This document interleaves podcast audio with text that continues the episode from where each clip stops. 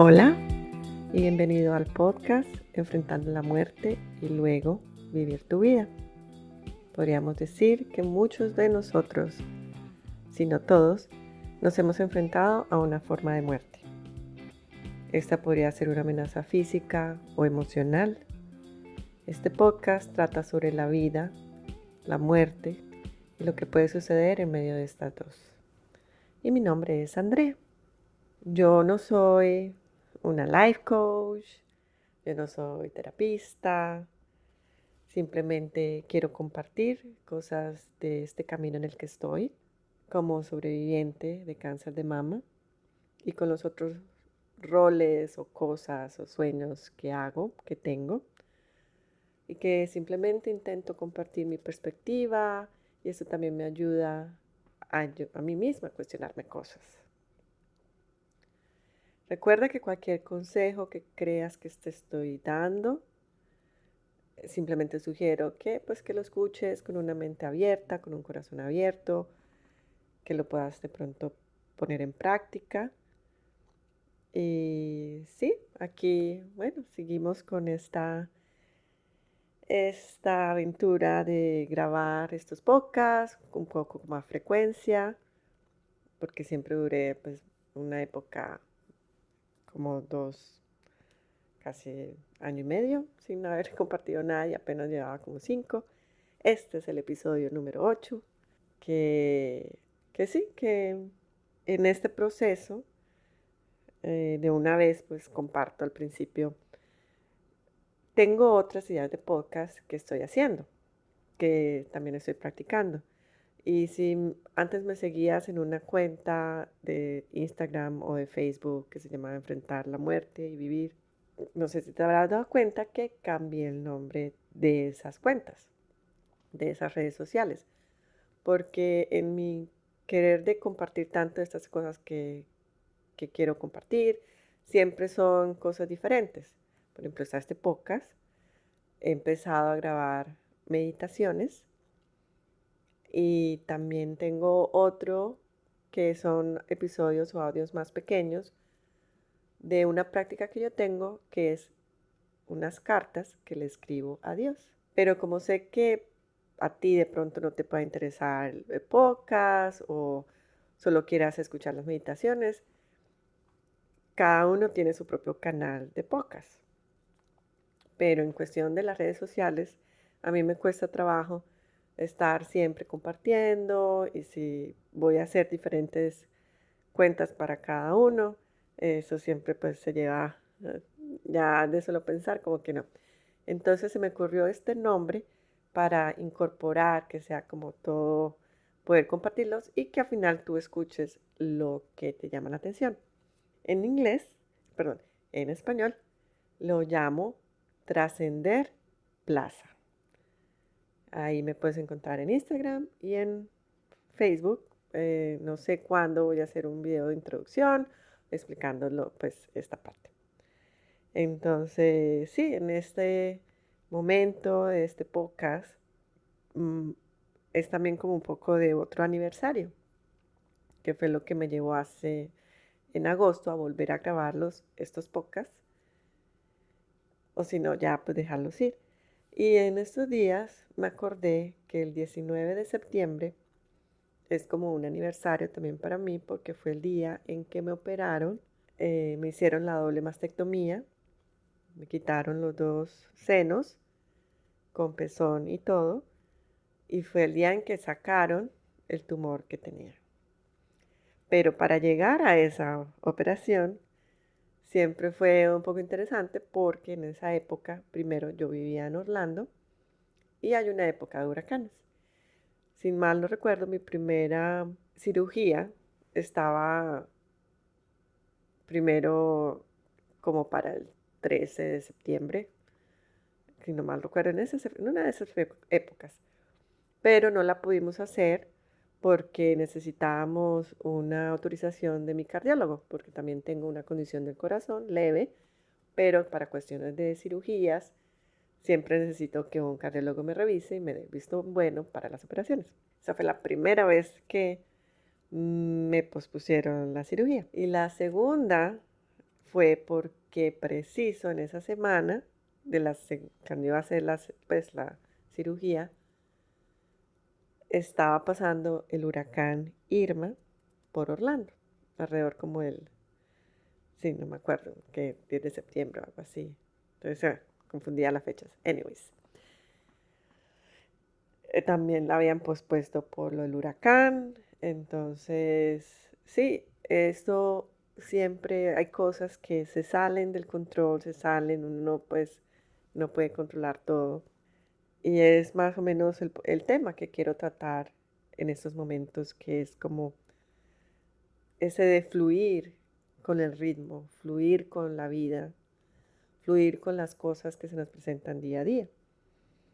Por ejemplo, cuando se me pospusieron las cirugías y estaba pasando el huracán, sí, me acuerdo que pues en esa época tuvimos mi esposo y yo que dormir en uno de los closets, porque es lo que es recomendado, y eh, como esa cuestión de la naturaleza a veces pone un, un punto aparte en lo que yo estaba teniendo en ese momento. Todavía tenía el cáncer dentro de mi cuerpo, pero no podía hacer nada para la cirugía, no la podía tener en ese momento y simplemente necesitaba pues tener paciencia y, y esperar pues que pasara lo del huracán, porque siempre hay unos días después del huracán que las cosas no vuelven al mismo momento a su ritmo normal. Y bueno, ya cuando pude tener la cirugía, de seguir con el, fluir de la vida, parte del postoperatorio es que queda uno con unos drenajes y esos drenajes se tienen que limpiar y se tienen pues que sacar la sangre y todo eso, bueno, lo que sale de ahí, que mi esposo pues lo, lo, lo hizo por mí con mucho amor, con mucha paciencia, pero él sí se dio cuenta que uno de los lados, uno de los drenajes no estaba saliendo tanto como en el otro.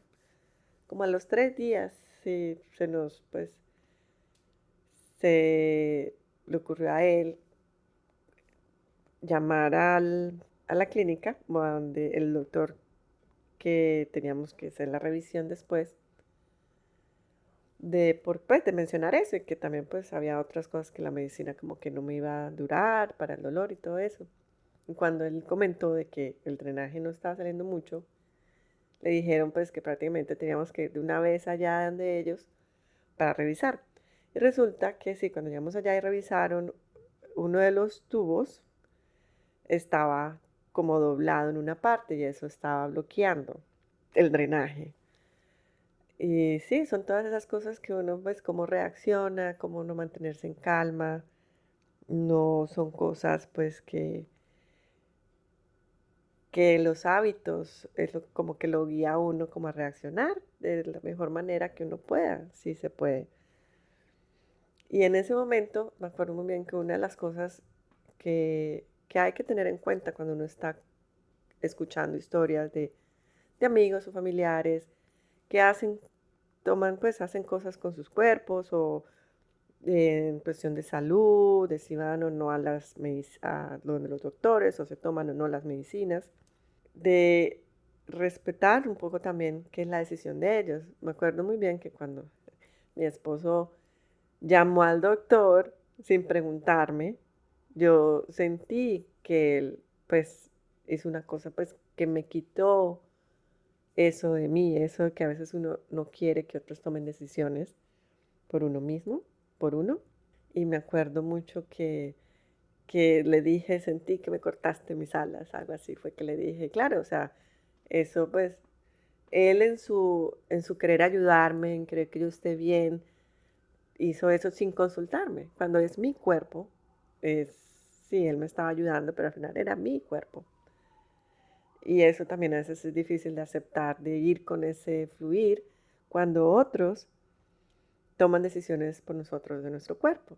Entonces este episodio también es como un recordatorio de cuando alguien, o cuando estés tú cuidando de alguien, poder y creas tú que esa persona pues hay que tomar una decisión, si esa persona todavía está obviamente en, su en sus facultades, de no tomar la decisión por ellos, de sí sugerir, de hablar con ellos, esperar de que esa persona pues también esté abierta a esas, a esas sugerencias, porque al final uno lo que puede hacer es dar una sugerencia, un consejo, pero ojalá pues un consejo que hayan pedido, porque yo sí sé que si uno da un consejo cuando no se lo han pedido, ese consejo muchas veces entra por un oído y sale por el otro. Entonces sí, respetar mucho, aceptar que cada uno sí hace de su cuerpo lo que quiera, lo cuida como uno quiera y uno entender que pues que cada uno hace lo mejor que pueda con, con, lo, que, con lo que tiene. Entonces, cómo ir con ese fluir de la vida de un lugar que, nos, que no venga de un querer estar uno amarrado tanto a nosotros mismos o a veces uno no fluye porque está amarrado a una situación, a personas, a cosas. Y a veces sí, hay cosas que uno debe enfrentar con las noticias, con resultados médicos o resultados laborales, que a veces no, no son los más positivos. Entonces, ¿qué significa ir con ese fluir de la vida? ¿Qué beneficios puede tener? Eh, te invito a que tú mismo te hagas esa pregunta. Si yo tuviera que responderla en este momento, para mí fluir con la vida es tomarla un día a la vez, las cosas que se presenten, no reaccionar de una forma negativa siempre, sino, bueno, si algo no funcionó, buscar una solución, mirar qué se presenta y seguir adelante, también teniendo en cuenta de que no querer controlar todo lo que uno quiere hacer, tiempo por tiempo, minuto por minuto, porque pues hay muchas cosas que pueden pasar. y hay días que sí, las cosas fluyen como uno las organizó en su horario, en su agenda, pero hay otros días en que no. Hay un cambio pequeño o, alguien no lo llamó a uno o se canceló una cita y, y es no reacción, es, es poder mantener la calma cuando el mundo cambia cuando las cosas se nos presentan y hay un cambio. Bueno, eso es lo que pienso hoy. Puedes obviamente buscar por internet y hay muchos artículos también que describen qué es este fluir de la vida. Pero si dicen que los beneficios que tiene, si uno se mantiene en calma, cuando uno fluye con las cosas, es que reduce el estrés y, e incrementa la felicidad y hasta mejora las relaciones no solo las relaciones con otros, sino también la relación con uno mismo, porque entonces uno ya también es más calmado y no se da uno mucho, mucho látigo. Y hay muchas, muchos tips que uno puede encontrar en internet de cómo eh, mejorar ese fluir con la vida, estar abiertos al cambio, cómo practicar y aceptar las imperfecciones, que esto ayuda también pues a dejar ir el control, practicar el mindfulness. Eso es lo que es practicar esa, esa conciencia plena. Confiar en el proceso, es como confiar en la vida. Otra de las prácticas es practicar la gratitud. Una de las cosas que yo hago en la noche, escribo, tengo una agendita al lado de mi cama o, o en el sofá. Y al final del día o después de las nueve de la noche, ya cuando uno está como yéndose ya casi para la para acostarse o, ya más descansado de las cosas del día. Al menos, o sea, a veces escribo muchas cosas que me pasaron en ese día, dando también espacio para dar gracias a algo de esos días. Pero antes, cuando estoy cansada y ya no quiero escribir, pero apenas hago la intención de escribir tres cosas de las cuales me llenó de gratitud ese día. Eso es menos de cinco minutos uno lo escribe, entonces eso te puede ayudar. Eh, otro de los tips que encontré por ahí en internet es darse cuenta de que uno no puede controlar todo. Hay otro tip que es practicar respiraciones, practicar respirar lento, tomar otra perspectiva. Eh, una de las otras cosas es como pasos pequeños, llevar también un, diario. Mm, mm, Dicen que reírse también ayuda a ese ir con la vida. Puedes ver algo que, una comedia, ojalá estés con personas que alguna menos una de ellas te haga reír, disfrutar la vida con sus cambios, con su caos, con su, con su belleza. Otra de las cosas para uno como practicar fluir con la vida es darse cuenta de que uno no puede controlar a los demás. Y por último, para compartir otro tip que saben que yo pues es algo que ya he compartido mucho, las meditaciones. Meditar, pero no siempre tiene que ser escuchando algún audio o pues algo así bien, bien, bien zen. Hay otras maneras de meditar. Salir a caminar a un parque lentamente, observando qué es lo que hay sin escuchar pues nada de radio ni, ni música. Simplemente estar concentrado en el caminar. Otra manera es para meditar uno puede sentarse a tomarse un té en silencio, observando pues si estás en una ventana, observar la ventana y disfrutar esa, esa acción de tomar ese té. Y sí, de observarse uno mismo sin juzgarse. Y así, bueno, así esto es lo que quería compartir el día de hoy. Grabo este episodio 18 mm, de septiembre. Mañana sería el 19 de septiembre, que sería el aniversario de esa cirugía que tuve, de esa doble mastectomía. Y bueno, eh, si están interesados en, meditaciones, me pueden encontrar en el podcast que es OM Meditaciones o HM, M de mamá, Meditaciones. Esas son el podcast que tiene las meditaciones en español.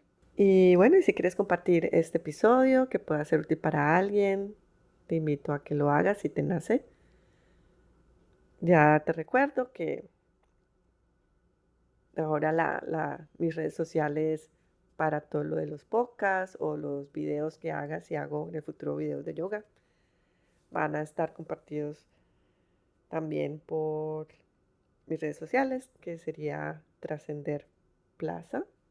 Y desde aquí te envío tranquilidad, salud. Gracias por tomarte el tiempo de escuchar, de estar presente. Y hasta el próximo episodio en este podcast, Enfrentar la muerte y vivir la vida, para poder recordar, vivir conscientemente y con suerte para seguir trascendiendo.